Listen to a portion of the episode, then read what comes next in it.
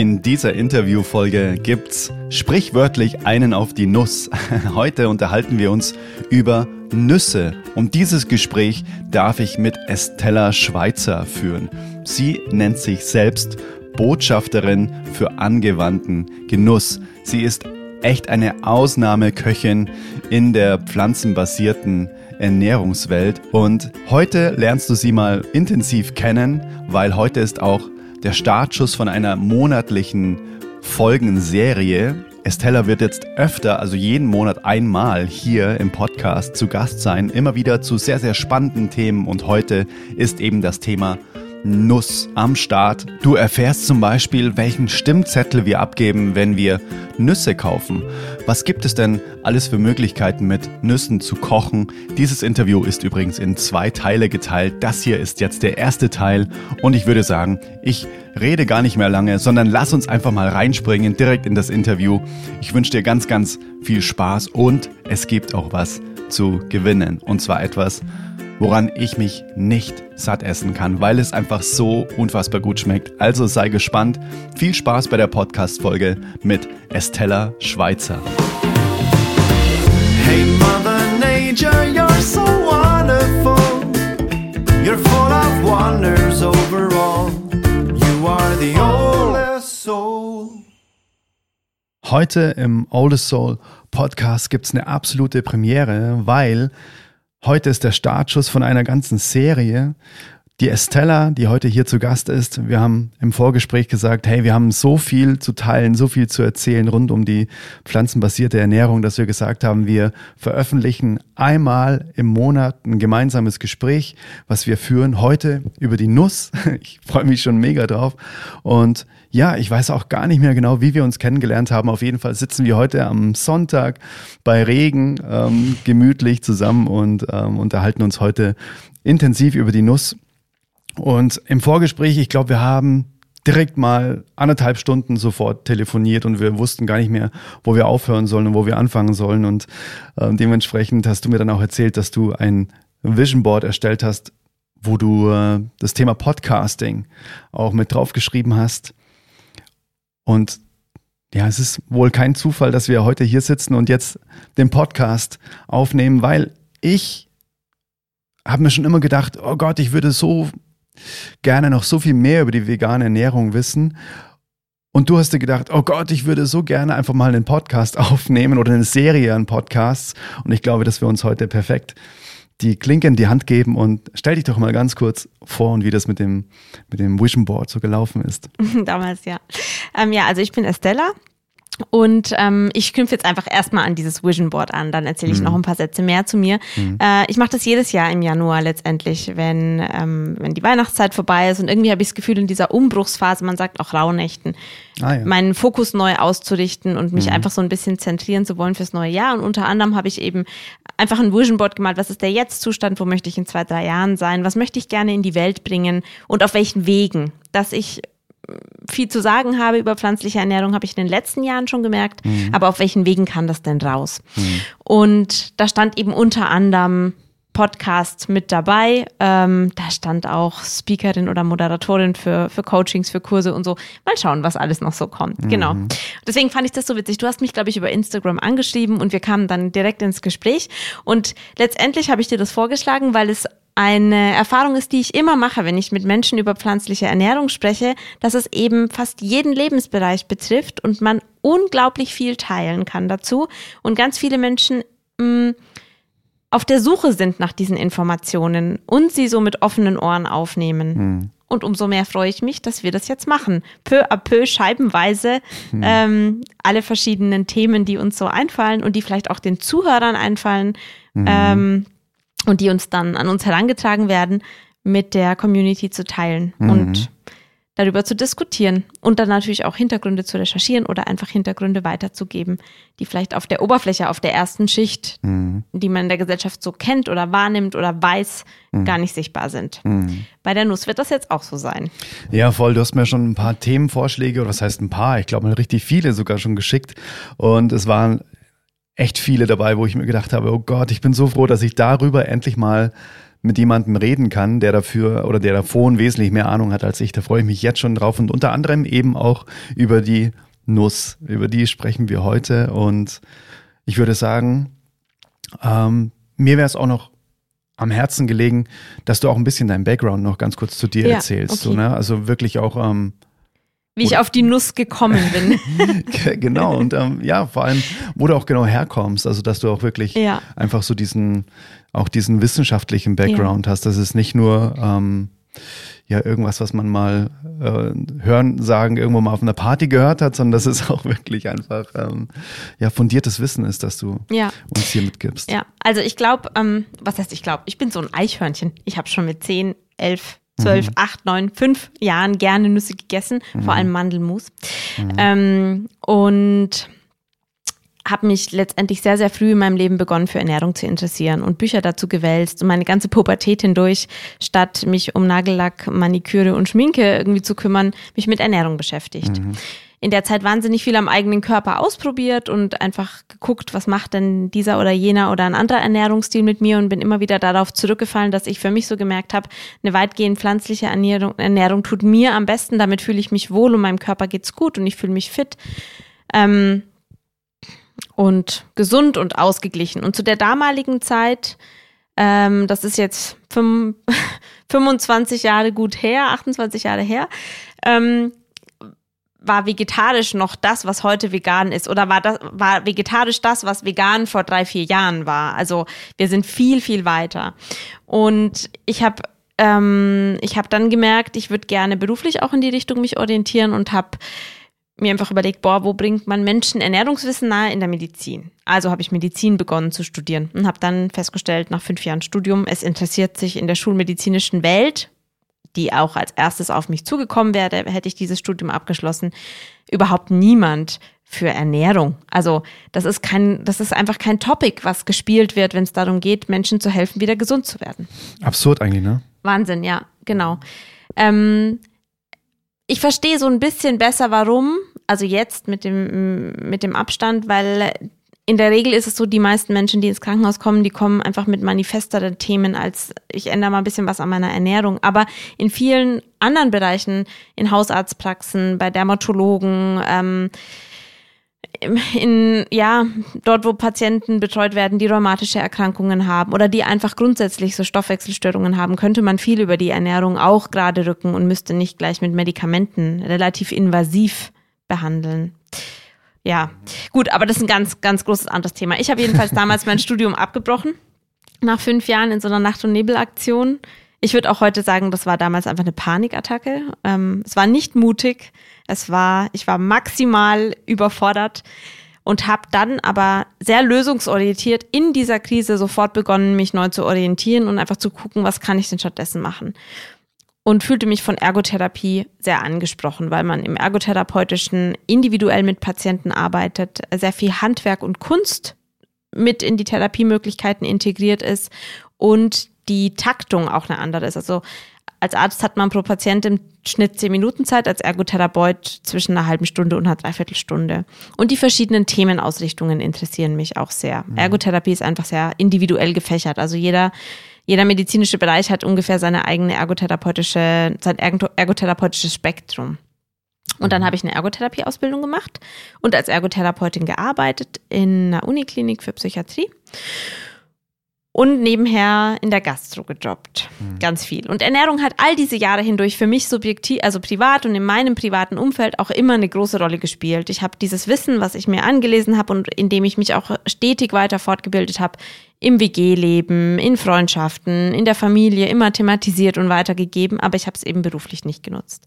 Und dann habe ich meinen ersten Nebenjob in der Gastro gehabt, schon während des Studiums und habe so zum ersten Mal gemerkt, boah, wenn man Menschen für Essen begeistern kann, sind sie bereit, alles Mögliche zu probieren und dann auch in ihren Alltag zu integrieren. Und irgendwann gab es eben den Wechsel von einem zum nächsten Kellnerjob in ein Restaurant, die eher bewusst ähm, ausgerichtet waren, was die Speisekartengestaltung angeht und das Allergikermanagement und so. Und dort wurde ich auch mal so ein bisschen mit einbezogen durch meinen Background in neue Rezepturen, neue Gerichte. Und die haben sehr, sehr regional gearbeitet mit regionalen Bezugsquellen, Wildkräuter zur Saison und mit verschiedenen Bauern ja, und so weiter. Das interessiert mich auch noch mega. Ich wollte schon immer mal so eine Wildkräutertour machen. Ja. Ähm, oder so eine Führung, wo einem dann wirklich mal ganz ähm, ja, mit Bewusstheit so der Wald auch gezeigt wird und alles, Mhm. was da so wächst. So, hey, das kannst du essen, das kannst du essen, daraus kannst du das und das machen, weil Ja. Wildkräuter sind ja, ist ja ähm, offiziell Superfood. Definitiv. Mhm. Und wir haben dieses Wissen tatsächlich verloren in, Das glaub ich auch, in ja. vielerlei Hinsicht. Also wir könnten viel mehr essen von den, Mhm. von den Dingen, die uns in, in wilden Wiesen, in Mhm. Anführungszeichen, und im Wald auch begegnen. Thema für eine Podcast-Folge. Ich weiß nicht genau, ob es in deiner Vorschlagsliste schon drin war, aber auf jeden Fall, heute geht es ja um die Nuss, aber Ja. Wildkräuter, mega interessant. Nehmen wir nochmal mit auf. Voll gerne, ja. Ich Genau. habe nämlich über Brennnessel erst gestern was gelesen, Ja. die anscheinend mega ist. Die ist auch super gesund, das stimmt. Ja, genau. Ja, und da habe ich die Erfahrung tatsächlich gemacht. Wir waren auch Slow Food Mitglied in diesem, mit diesem Lokal. Wow, wenn ich Menschen für gesundes Essen begeistern kann, weil sie es spannend finden, also weil Wildkräuter plötzlich interessant sind, weil buntes Gemüse interessant ist, weil man sich dafür interessiert, aufgrund von dem Angebot einer, irgendeines bunten Kartoffelgerichtes. Boah, es gibt ja 300 verschiedene Kartoffelsorten. Wohin sind die denn verloren gegangen? Wieso sehe ich im Supermarkt immer nur Linda und Amalie äh, oder kenne ich nur festkochend und ähm, mehlig kochend und ansonsten bekomme ich nichts anderes präsentiert. Bunte Tomaten und so. Genau. Und in dem Kontext hat es bei mir irgendwie dann ist so der Groschen gefallen. Hey, ich kann tatsächlich Ernährungswissen nahebringen. Ich muss nur einen anderen Weg gehen als über die Medizin, weil der Patient, der sich verändern muss aus dem Leid heraus, hat diese freiwillige Ausrichtung nicht. Das heißt, es fällt ihm viel, viel schwerer als der Mensch, der aus präventiven Gründen oder einfach, weil es ihn interessiert, sagt, ähm, das ist spannend, ich interessiere mich dafür. Ja, und in dem Laden oder von dem Laden habe ich dann auch ähm, nach vier Jahren, drei Jahren Kellnerjob, während ich dann schon in der Ergotherapie arbeitete, ein Jobangebot bekommen und habe dorthin gewechselt als Assistentin der Geschäftsleitung mit ein bisschen Managementfunktion, ein bisschen Strukturaufgaben und auch im Service. Und zweieinhalb Jahre intensivst in der Gastronomie gearbeitet und festgestellt, Ganz dass kurze Zwischenfrage. Slow Food Ja. Mitglied, was bedeutet das? Slow Food ist eine Organisation aus Italien, ähm, die quasi den Wert der Lebensmittel wieder in den Mittelpunkt stellt und vor allem alte Lebensmittel, also alte, alte Gemüsesorten, alte Pflanzen, aber auch alte Tierrassen. Slow Food ist nicht vegan und Slow Food setzt sich dafür ein als Organisation, ähm, letztendlich den Mehrwert von gesunden, ausgewogenen, selbstgekochten Mahlzeiten, die man in Gemeinschaft verzehrt, als, als lebenswerten Mehrwert zu definieren. Ja, Gibt es da ein Siegel? Oder? ja gibt ah, es ja. Siegel. Ah, Mhm. okay, interessant. Die ganze Organisation, es gibt Ah, sogar einen. Film und so.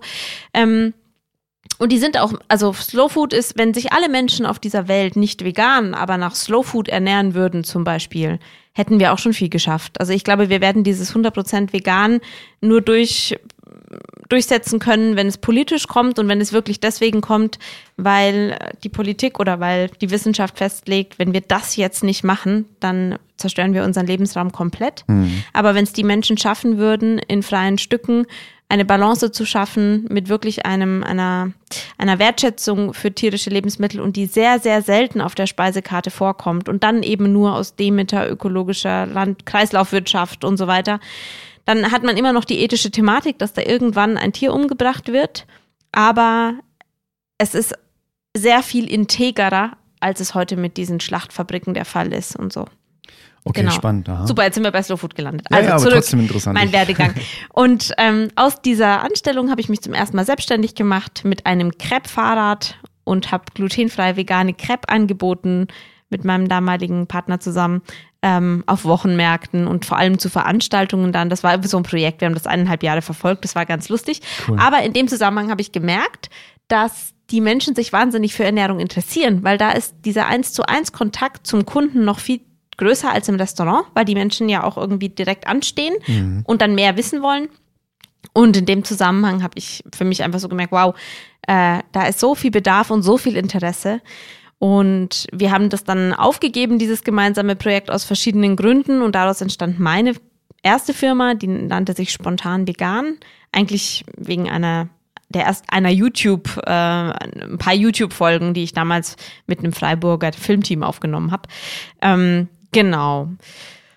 Und dieses Projekt ist im Sande verlaufen, weil ich aus Freiburg weggezogen bin 2015. Dann habe ich fünf Jahre lang ein veganes Café betrieben in Regensburg in einer Yogaschule. Das Tada Café, das war auch eine sehr schöne, sehr intensive Zeit.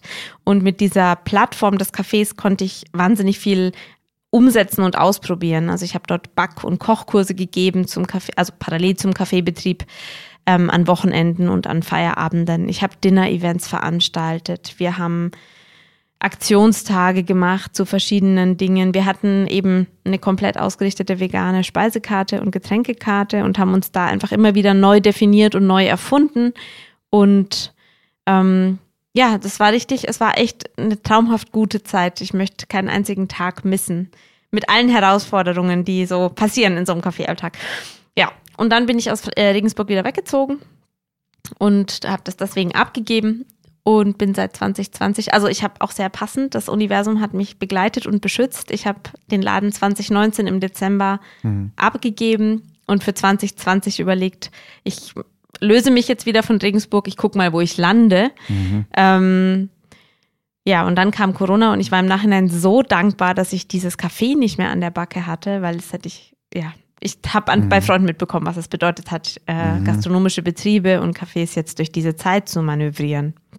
Genau. Super spannend. Also ja. von der Medizin. Über die Ergotherapie über die, in die Gastronomie. Genau. Und dann bis zum, dann bis zum Brettfahrrad, bis zum äh, kleinen veganen Café in ja, der Yogaschule. Genau.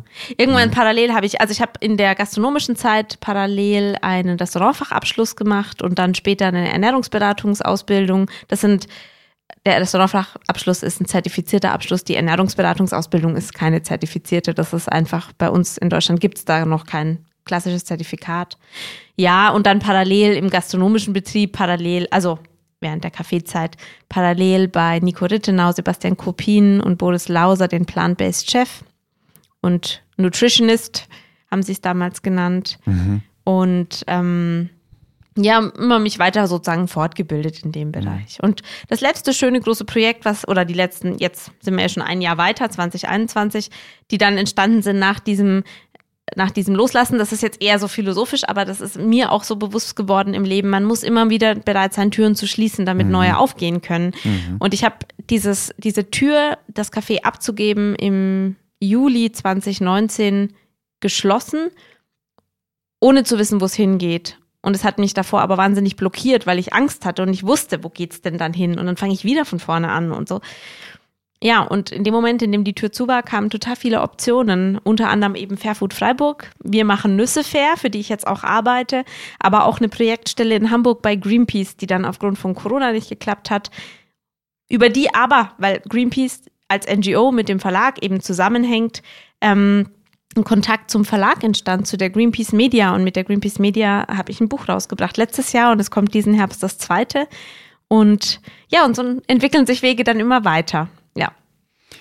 Das ist ein Mega. recht langer über das, über meinen. Nee, aber das, äh, das ich finde es wichtig, ja. dass du das mal machst, dass ähm, das auch wirklich klar ist, was für ein geballtes Wissen hier vor dem Mikrofon sitzt.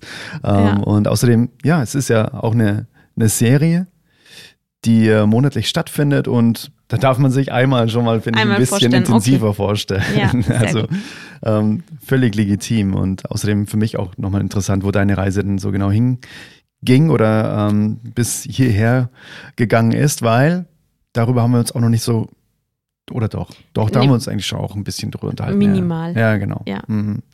ja cool. Ähm, du hast ja gemeint, du arbeitest jetzt bei Fair Food. Mhm. Das ist äh, eine Freiburger, ein Freiburger Startup, oder? Ähm, gegründet wurden sie tatsächlich am Bodensee mhm. ähm, von den drei Ursprungsgründern. Amos, Julian, Amos Bruder war da noch im Boot und okay. Und inzwischen sitzen wir aber in Freiburg. Mhm. Also die, beziehungsweise die Gründung am Bodensee, da hieß die Firma Cashew for You. Das war der Anfang. Okay. Genau. Mhm. Und jetzt sind wir Fairfood Freiburg. Voll schön. Ähm, dann lass uns jetzt einfach mal von diesen ähm, wie heißt das? Äh, Nuss? Äh, wie ist euer Slogan? Äh, Wir machen Nüsse fair, ja, vom genau. Baum bis zu dir. Oh, ja, sehr cool. Ich würde sagen, es gibt keinen besseren, keine bessere Überleitung zu dem heutigen Thema Nüsse, weil da steigen wir jetzt ja. wirklich ein, ähm, wie eben diesen Satz. Und vielleicht, wenn du einfach mal auch aus, aus deiner Erfahrung heraus so diese, äh, die, die, die Nuss beschreibst. Beschreib doch mal die Nuss. Also die Nuss gibt es tatsächlich nur dreimal, vielleicht viermal. Die Macadamia-Nuss, die Haselnuss, seit neuesten botanischen Erkenntnissen die Walnuss und aller Wahrscheinlichkeit nach die Pekanuss, wenn die Walnuss zu den Nüssen gehört, sind Nüsse. Weil sich Nüsse dadurch definieren, dass sich drei Schichten quasi um den Kern ähm, komplett verschließen und verholzen. Alle anderen Nüsse, Mandeln, Cashew, ähm, was haben wir noch? Mandeln, Cashew, die Erdnuss ist wieder was anderes. Aprikosenkerne, ähm, habe gerade voll den Aussetzer. Was gibt's noch für Nüsse, die man sonst so klassischerweise hat? Ja, PK. PK, nee, PK ist ja wie Walnuss. Ah. Ähm, aber dann eben die Paranuss, die Kokosnuss, ähm, die Marone ist auch wieder eine andere Richtung. Genau, es sind Steinfrüchte. Also die klassischen, die wir kennen, ne? Mandeln, Cashew, Para Pekanuss, nee, doch, Paranuss und was habe ich gerade noch gesagt? Kokosnuss sind Steinfrüchte und Erdnüsse sind Hülsenfrüchte. Ja, dann erkennt man noch Erdmandeln. Die Erdmandel ist ein Grasgewächs. Und die Marone ist, wird eigentlich nie zu den Nüssen gezählt, aber manche Menschen machen so diese Verbindung, weil Maroni einfach auch sehr ähm, nährstoffreich sind, sehr kompakt, sehr süß. Also irgendwie haben die eine Ähnlichkeit mit Nüssen. Die Marone ist ein ganz anderes Gewächs, also kommt aus einem Korn. Das ist ja krass. Ja. Das aber erste wächst auch an so einem Baum schon. und so weiter. Genau, also die Nuss, wir sprechen von Nüssen und sortieren sie eigentlich anders. Nüsse sind nicht botanisch eine Gruppe, sondern Nüsse sind eher ernährungsphysiologisch eine Gruppe, weil sie alle gemeinsam haben, dass in einem sehr kompakt gepackten Kern, der gleichzeitig auch der Samen ist für den nächsten Baum, ähm, mit ja, der sehr lange haltbar ist, wenig Wasser enthält demzufolge, ähm, geballte Nährstoffdichte enthalten ist. Also ein hoher Proteingehalt, ein hoher Gehalt an hochwertigen Fetten und ganz viele Mikronährstoffe. Und so kann man die Nüsse dann doch wieder zusammenfassen, weil das haben sie alle gemeinsam, egal ob sie jetzt eine Nussfrucht sind, eine Steinfrucht sind oder eine Hülsenfrucht sind.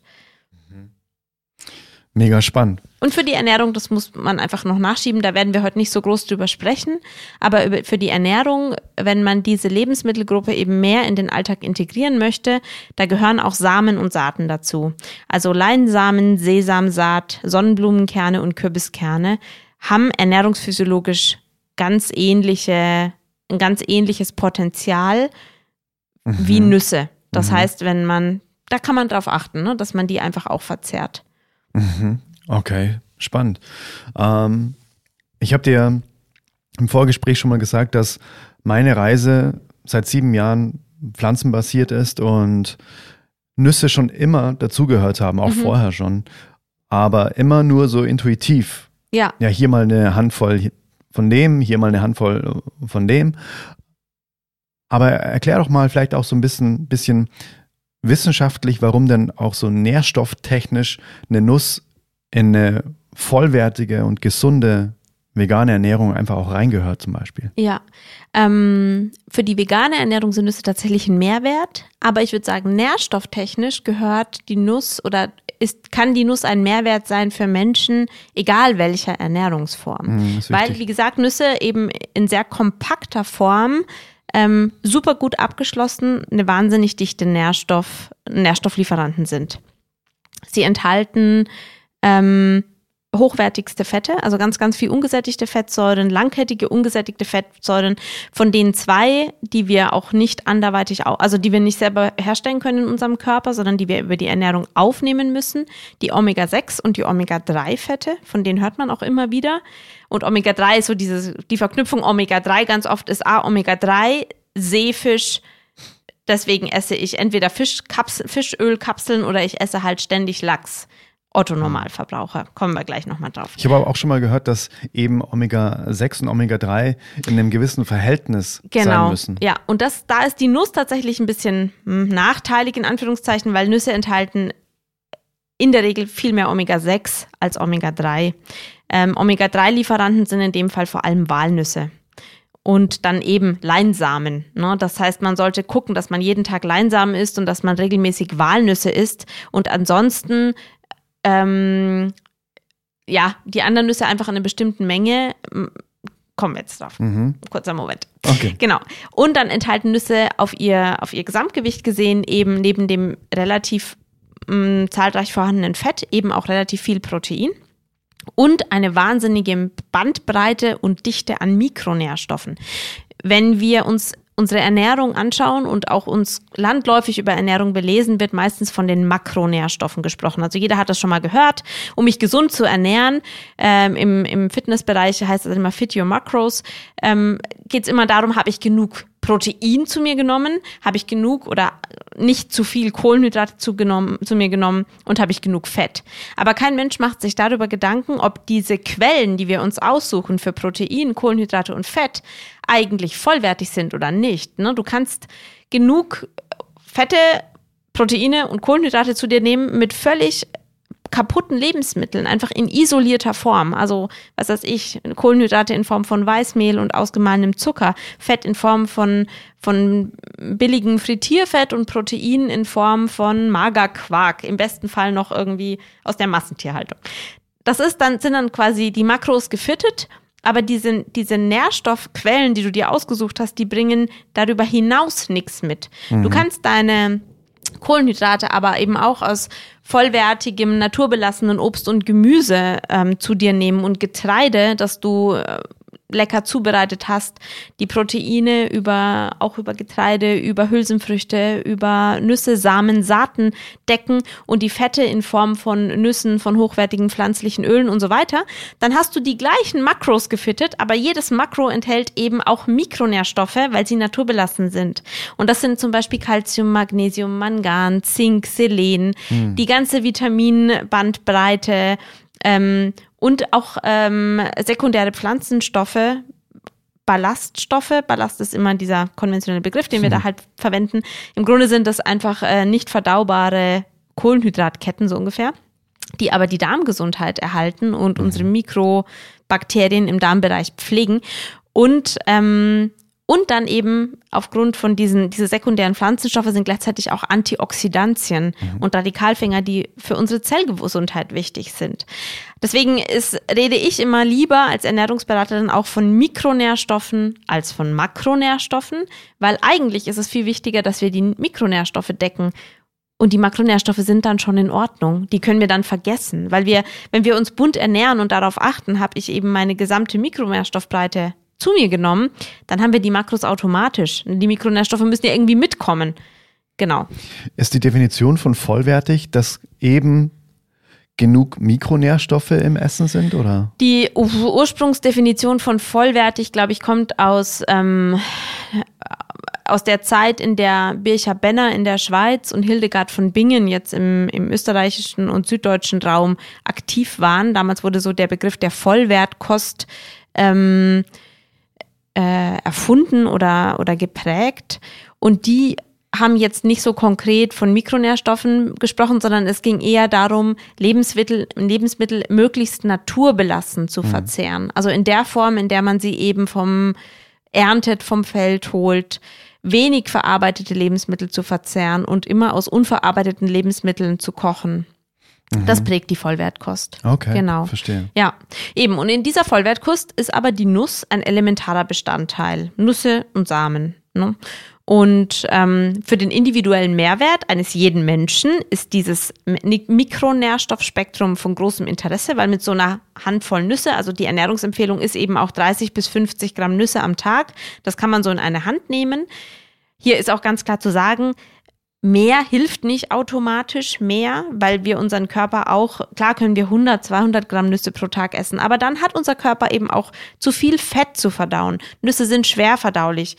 Ähm, es ist dann auch wieder einseitig. Nüsse liefern vielleicht viele Mineralstoffe und Spurenelemente, aber jetzt nicht so viel Vitamine. Das heißt, wenn wir uns von Nüssen ernähren würden, dann hätten wir die ganzen wasserlöslichen Vitamine nicht. Vitamin A, Vitamin ähm, C, Vitamin K und so weiter. Es gibt ja eben Vitamine, die Nüssen nicht enthalten sind. Mhm. Ähm, ein paar B-Vitamine bekommen wir mit, aber Vitamin D zum Beispiel ist auch nicht enthalten. Vitamin E schon, weil das fettlöslich ist und das hängt dann oft mit dran.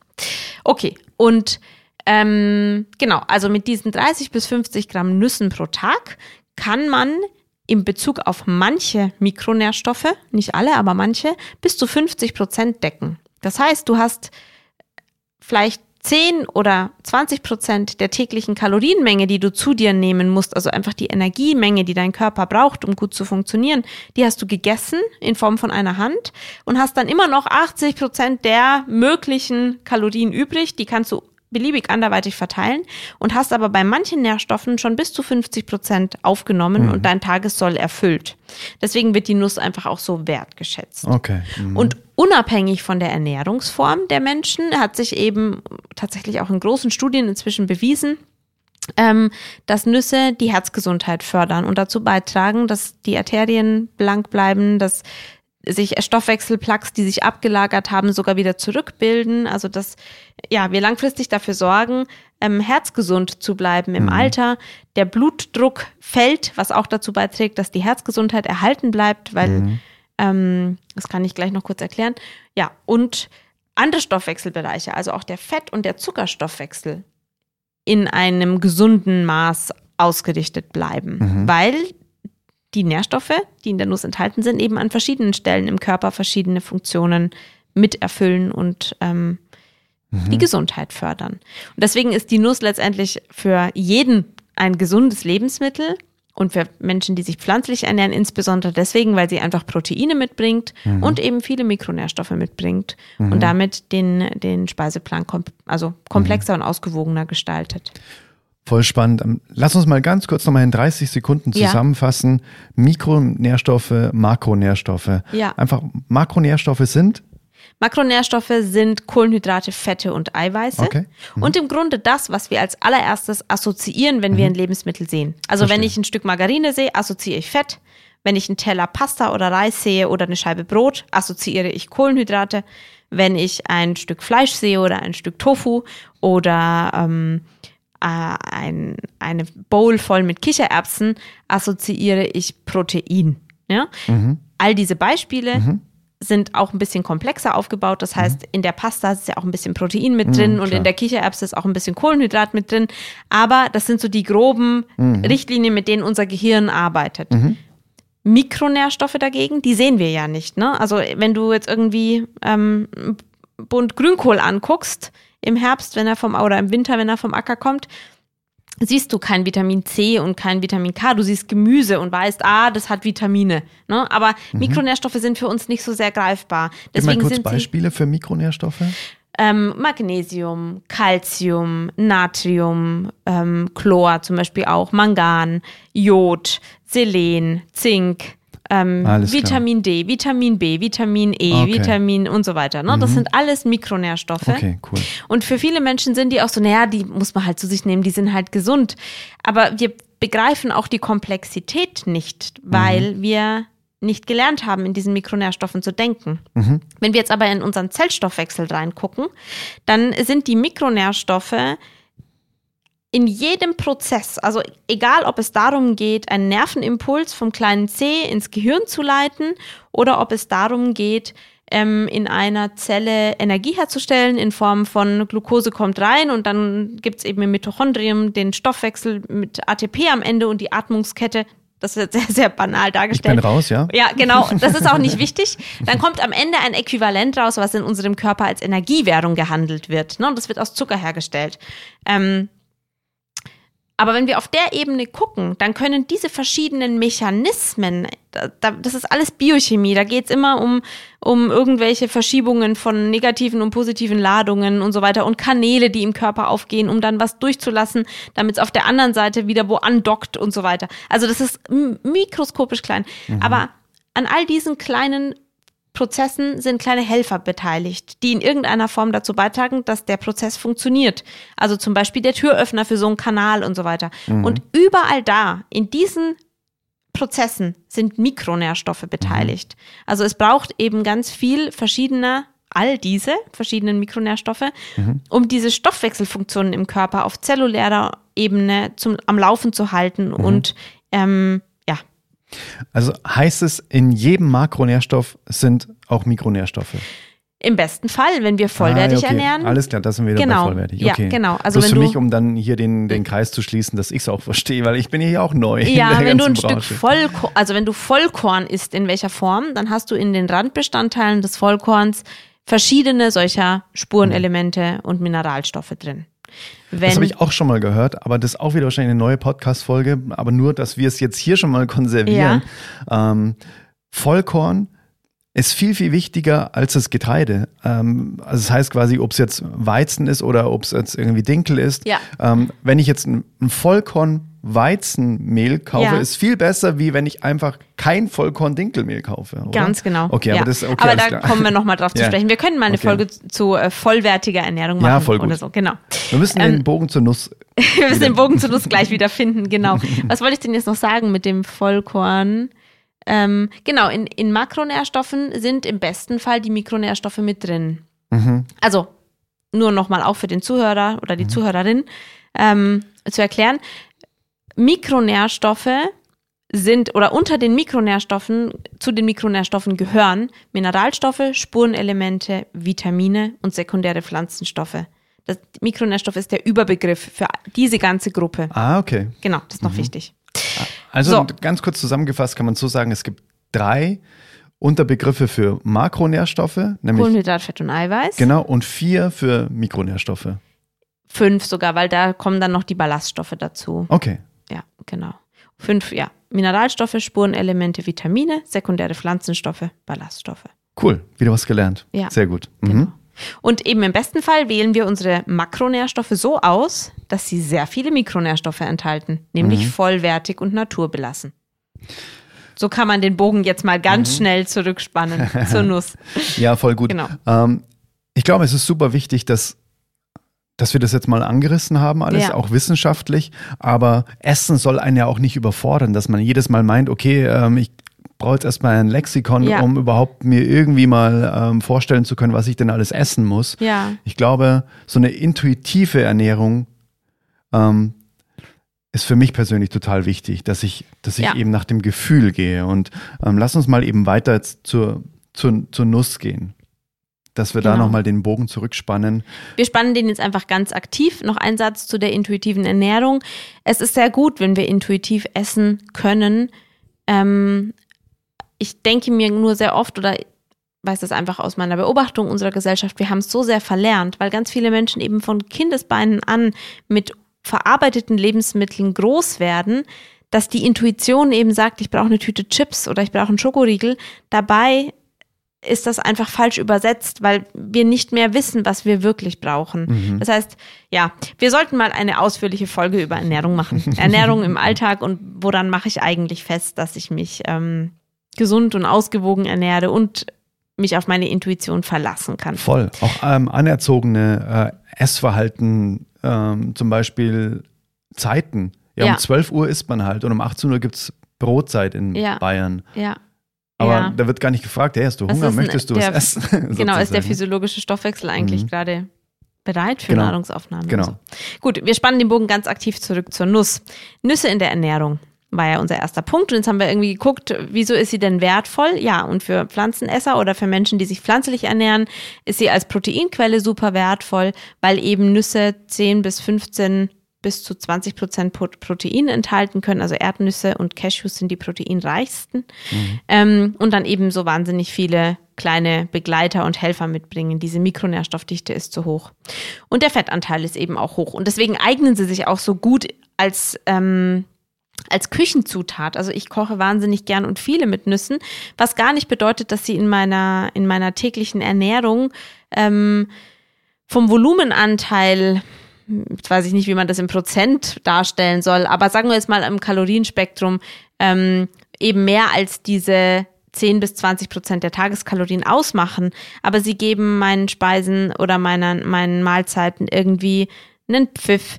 Sie, sie peppen als Gewürzzutat, weil sie einfach knackig sind, weil sie in gerösteter Form Umami beinhalten, weil sie Was ist das? ähm, Umami ist einfach ein eine Geschmacksempfindung auf unserer Zunge, wenn es sie so yummy schmeckt. Also wenn du zum Beispiel gebratene Pilze isst oder getrocknete Tomaten oder ein bisschen Sojasauce über den Reis träufelst, dann hast du diesen, hast du den Umami-Geschmack. Also dieses, oh, mm, genau.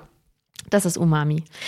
Ähm, und Nüsse bringen da viel von mit in gerösteter Form. Ähm, Nussmus eignet sich wunderbar, um Salatsoßen, Dressings, Soßen im Allgemeinen zuzubereiten oder einfach abzurunden. Und das Tolle an, an diesem Lebensmittel ist, es ist sehr fettreich, genauso wie Öl zum Beispiel oder eben Margarine aufs Brot. Aber ein, ein, ein naturbelassenes Nussmus oder eben auch das Nussmus als Ölersatz in einer Salatsoße ist ein vollwertiges Fett, weil es eben nicht nur das extrahierte Öl ist, wie zum Beispiel nach der Pressung von Walnüssen zu Walnussöl, mhm. sondern die komplette Nuss enthalten ist. Ne? Du hast alles zermahlen. Du hast quasi die Ballaststoffe mit dabei, du hast neben, den, neben dem Fett eben auch noch einen gewissen Anteil an Proteinen, Kohlenhydraten und eben Mineralstoffen mit drin. Mhm. Ah, verstehe. Genau. Mhm, spannend. Ja. Deswegen sind Nüsse in der Ernährung für alle Menschen super wertvoll. Mhm. Ähm, dann lass uns doch mal direkt jetzt den äh, zweiten ähm, Punkt nach dem, nach der Nährstoff, nach dem Nährstoffausflug äh, beleuchten, nämlich okay, ich weiß jetzt, dass Nüsse cool sind. Und wenn mhm. ich das mhm. nächste Mal beim Einkaufen bin, dann denke ich mir, ah ja, stimmt, äh, in dem Podcast hat die Estella gesagt, Nüsse sind super, dann nehme ich mir jetzt einfach mal ein paar mit. Mhm. Und dann äh, laufen wir auf, auf, die, auf die nächste Insel auf, die da heißt, ähm, Produktion von, von Nüssen heißt. Ähm, wo kommen sie her? Wie werden sie gehandelt? Ähm, was, was steckt da für ein Prozess dahinter, wenn ich die Entscheidung treffe, ich nehme mir jetzt diese Packung Nüsse ähm, mit nach Hause. Aus dem Regal. Aus dem Regal. Ich ziehe quasi dafür auch dann ein gewisses Ticket für eine Veranstaltung, die da, da, dahinter sozusagen ja. dann stattgefunden hat. Und was hat. ist die Veranstaltung dahinter? Genau. Ja, mm, also mit was ich im Gespräch mit Menschen, seit ich für Fairfood arbeite, immer sehr oder immer wieder ähm, was immer wieder thematisiert wird, ist so diese, ist der Punkt, ja gut und schön, Nüsse sind wertvoll, aber sie sind ja nicht regional. Also ich bin jetzt auch vielleicht in Freiburg oder in meinem Lebensumfeld in so einer Ökoblase. Wir wollen uns alle vor allem regional und saisonal ernähren. Wir kaufen kein Obst, was irgendwie lange Transportwege hinter sich hat, außer es ist eine direkt kooperative und so weiter. Ähm, Genau, und jetzt sind Nüsse ein Lebensmittel, die kommen von weit her. In der Regel gibt es überhaupt gar keine Anbauflächen in Deutschland für die meisten Nüsse, weil sie auch einfach tropische Gewächse sind und hier nicht wachsen. Und kann ich dann nicht vielleicht lieber regionale Nüsse essen? Ich meine, Walnüsse und Haselnüsse wachsen doch bei uns. Wieso, wieso esse ich dann nicht vor allem Walnüsse und Haselnüsse? Und es ist ein super guter Gedanke. Ähm, schon deswegen, weil die Walnuss eben das Nähr also eines der wertvollsten Nährstoffspektren hat, wegen dieser Omega-3-Fette und eine der wirklich allergesündesten Nüsse ist. Mm, das Problem ist aber, unsere Handelsbeziehungen global haben sich derart verändert, dass wir auch Walnüsse und Haselnüsse in der Regel nicht aus Deutschland kaufen können. Es gibt ganz, ganz wenige Obstbauernbetriebe, die noch Walnussbaumbestand haben und auch Haselnussbaumbestand haben, der landwirtschaftlich genutzt wird. Das heißt, die Ernte wird im, auf dem regionalen Level, also auf dem Wochenmarkt oder im Hofladen oder im benachbarten Unverpacktladen verkauft. Mhm. Aber diese Walnüsse kommen nicht in, den richtig, in, die, in die Handelsstruktur hinein, die sie dann in den Lebensmitteleinzelhandel bringen würde. Das hat aber keine qualitativen Hintergründe. Nein, oder? überhaupt nicht. Das hat einfach den Hintergrund, dass wir Menschen seit über 200, 300, 400 Jahren globalen Handel betreiben. Früher hat man exotische Gewürze und Salz global gehandelt und Rohrzucker. Dann irgendwann hat man angefangen, ähm, Pflanzen von einem zum anderen Kontinent mitzunehmen, weil man gemerkt hat, boah, das ist irgendwie eine coole Pflanze. Dann hat sich die Struktur weiterentwickelt und ähm, man hat einfach geguckt, wo wachsen bestimmte Lebensmittel gut und hat die Lebensmittel geerntet und in in das Heimatland mit verschifft und Wege gefunden. Und heutzutage haben wir einfach eine globale Handelsstruktur. Wir nutzen den Planeten quasi für die Gemeinschaft aus allen Ecken und Enden und tragen Lebensmittel zusammen aus Zonen, aus, aus Breitengraden, in denen sie besonders gut gedeihen, in denen die Anbaubedingungen optimal sind, in Breitengrade, in denen sie schlecht gedeihen würden und in denen man sie zum Teil gar nicht anbauen könnte. Und das ist jetzt sehr positiv dargestellt. Das hat natürlich auch eine negative Schattenseite, weil es auch Bereiche gibt, in denen einfach Ausbeute betrieben wird. Also mhm. wenn ich an die großen Gemüseplantagen in Südspanien denke, in denen, in der, wo eigentlich Wasserknappheit herrscht und der die gesamte Ernte hergestellt wird für einen globalen Weltmarkt und dann irgendwie die Tomate aus Südspanien in Schweden verkauft, mhm. dann habe ich eine Struktur geschaffen oder wir Menschen haben Strukturen geschaffen, die alles andere sind als gut und auch nicht nachhaltig und eigentlich auch nicht zukunftsfähig. Aber da müssen wir jetzt Stellschrauben drehen. Ne? Wäre wieder ein eigenes Thema. Wir kommen zurück zur Nuss. Was die Nüsse angeht, ist es eben ganz ähnlich.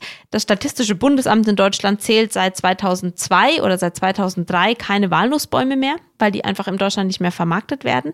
Das heißt, wenn man einen Wochenmarkt hat, auf dem man regionale Walnüsse kaufen kann, machen. Das ist nämlich einfach noch kulinarisch einfach ganz anders wertvoll. Krass, Aber Walnüsse auf dem Weltmarkt kommen weitgehend aus den USA und China. Also China ist der größte Produzent okay. weltweit. Dann kommen die USA und dann folgen irgendwie ganz viele verschiedene kleinere Länder mit auch wesentlich weniger großen Erntekontingenten. Deutschland kommt irgendwie auf den Platz 14 oder 15. Okay. Und ähm, genau. Und der, der größte globale Player ist, also China hat zwar mehr Walnussertrag, aber die verwenden die wohl auch intern sehr stark, weil auf dem Weltmarkt sind vor allem amerikanische Walnüsse. Also kalifornische, glaube ich, kriegen wir ganz oft. Mhm. Und da kann man natürlich als Konsument hergehen und sagen, hey, ähm, will ich diese weiten Handelswege in Kauf nehmen oder achte ich vielleicht explizit darauf, dass ich ähm, Walnüsse kaufe, die zumindest aus Südfrankreich kommen oder aus dem osteuropäischen Ausland, ähm, weil dann einfach der Handelsweg nicht so weit ist. Oder gehe ich eben so weit sogar zu gucken, welche Firma stellt die denn her und was für ein Projekt steht dahinter? Wo genau wird meine Nuss angebaut und wie? Mhm. Und das ist jetzt sinnbildlich eben an der Walnuss erklärt. Das gleiche trifft für die Haselnuss zu, ähm, die eben auch vermeintlich regional ist, aber auch nicht aus Deutschland kommt. Also der Haselnussanbau in Deutschland wurde nie besonders vorangetrieben, weil es, weil wir schon klimatisch für den Haselnussbaum oder den Haselnussstrauch nicht gut genug aufgestellt sind. Mhm. Und dann gibt es eben exotischere Nüsse, wie zum Beispiel Paranüsse, Macadamia-Nüsse und Cashewkerne, die wirklich nur in anderen Ländern gedeihen und weite Wege zurücklegen, bis sie zu uns kommen. Genau. Okay, das ist super spannend. Ähm, Gibt es, wenn ich denn vor dem Regal stehe, gibt es da irgendwie einen, ähm, eine andere Lösung, als einfach die Packung umzudrehen und zu gucken? Oder ähm, was ist denn deine Empfehlung, dass ich ähm, wirklich die beste Lösung für, für alle, die dahinter beteiligt sind? Die alle waren? beteiligt sind. Ja. Also der, ich finde den Satz ganz schön. Was ist die beste Lösung für alle, die beteiligt sind? So, das war der erste Teil von dem Interview mit Estella Schweizer über Nüsse. Und ja, wie am Anfang schon gesagt, du kannst etwas gewinnen und zwar direkt jetzt schon und nicht erst am Ende des zweiten Teils, sondern guck jetzt einfach direkt mal auf Instagram. Da findest du einen Post zu dieser Folge oder zu diesem Interview mit Estella und kommentiere einfach darunter schon mal, was du aus dieser Folge oder aus diesem ersten Teil vielleicht auch schon mal gelernt hast. Dein Learning, so wow, wusste ich nicht. Den Link dazu findest du natürlich jetzt auch direkt in den Show Notes. Klick einfach da mal rein und du kannst wirklich einen ganz, ganz tollen Preis gewinnen und welchen, das erfährst du auch auf Instagram. Ich freue mich auf deinen Kommentar, ich freue mich auf deine Gedanken zu diesem ersten Teil und ja, es geht sofort direkt in Teil 2 weiter, nämlich in der nächsten Folge. Und wenn du sagst, wow, ich habe in dieser Folge schon total viel über Nüsse gelernt und du vielleicht für dich merkst, wow, in meinem Umfeld gibt es auch viele, die essen total gerne Nüsse. Vielleicht sollten sie auch mal dieses Hintergrundwissen zu Nüssen haben. Dann leite gerne diese Folge an sie weiter. Einfach ganz easy über den Kanal, von dem du glaubst, dass es am schnellsten geht und am effektivsten ist. Einfach diese Podcast-Folge jetzt weiterleiten an Menschen, für die diese Impulse von Estella spannend sein könnten. Alright, dann würde ich sagen, wir hören uns wieder in Teil 2 von diesem sehr, sehr spannenden Interview. Sei gespannt und genau auf Instagram einfach kommentieren und dann bist du schon mit im Lostopf. Genieße bewusst jetzt das, was du nach dieser Folge machst und hab einen glücklichen Tag. Bis dann, let it flow, let it grow, dein Adrian. Hey Mother Nature, you're so wonderful. You're full of wonders overall. You are the only